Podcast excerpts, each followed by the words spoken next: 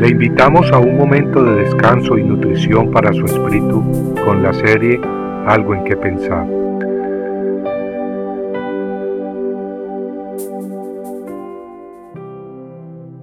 Amarás a tu prójimo como a ti mismo.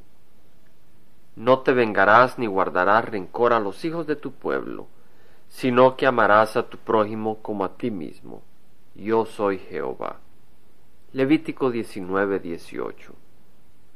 Cuando alguien nos hace daño, nuestra reacción inmediata es la de desquitarnos, vengarnos, pagar mal con mal. Pero qué tan distintos son los caminos del Señor. Dios nos instruye de no vengarnos. Es claro que nunca buscaríamos vengarnos del que nos hace el bien. Dios no nos dice no se venguen de quienes los tratan bien. Él no nos tiene que instruir en ese aspecto. Su instrucción es cuando nos hacen el mal, porque es ahí cuando nuestra carne se enciende y busca desquitarse.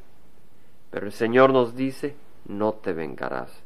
Y no solo nos dice que no debemos vengarnos, mas también nos dice que tampoco debemos guardar rencor.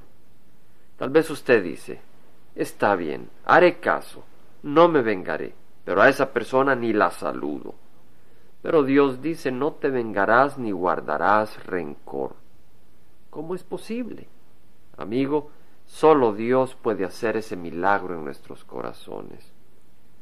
En Levítico 19, del 16 al 18, leemos sobre la actitud que debemos guardar con nuestros vecinos, con nuestro prójimo. La palabra de Dios dice en Levítico 19, 16, no andarás de calumniador entre tu pueblo no harás nada contra la vida de tu prójimo. Yo soy Jehová. En otras palabras, si alguien nos hace daño, no debemos andar por todas partes proclamándolo y hablando en contra de esa persona. Casi todo el Antiguo Testamento fue escrito en el idioma hebreo, y la palabra escrita en hebreo que se traduce andar de calumniador es la misma encontrada en Proverbios 11:13, traducida andar en chismes. Así, Proverbios 11:13 dice, el que anda en chismes revela secretos, pero el de espíritu leal oculta las cosas. El que guarda amargura y rencor muchas veces expresa esos sentimientos negativos hablando mal de quien le hizo daño. Pero en Proverbios leemos que aquel que es leal, en lugar de andar chismoseando los defectos de otros, los encubre por amor. De hecho, en Primera de Corintios 13:7 leemos que el amor todo lo sufre. La palabra traducida como sufre significa también cubrir con silencio. En otras palabras, el amor cubre con silencio, encubre los defectos de la persona amada.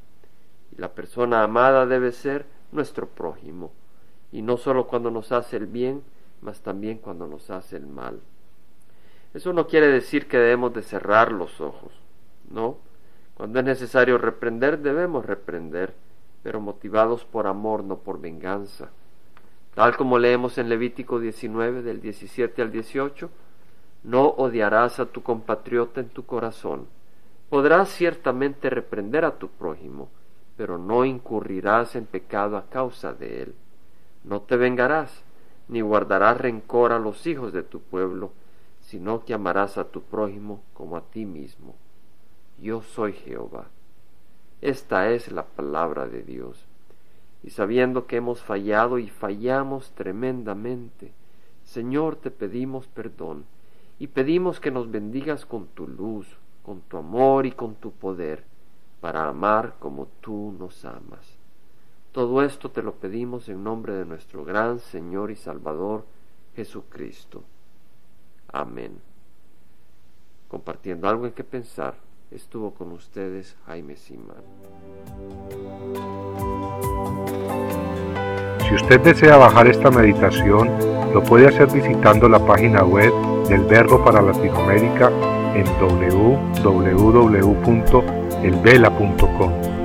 Y el Vela se deletrea E L B de verdad E L A donde también encontrará otros materiales de edificación para su vida.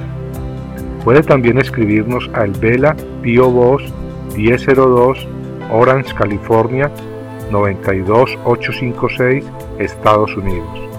Dios le bendiga.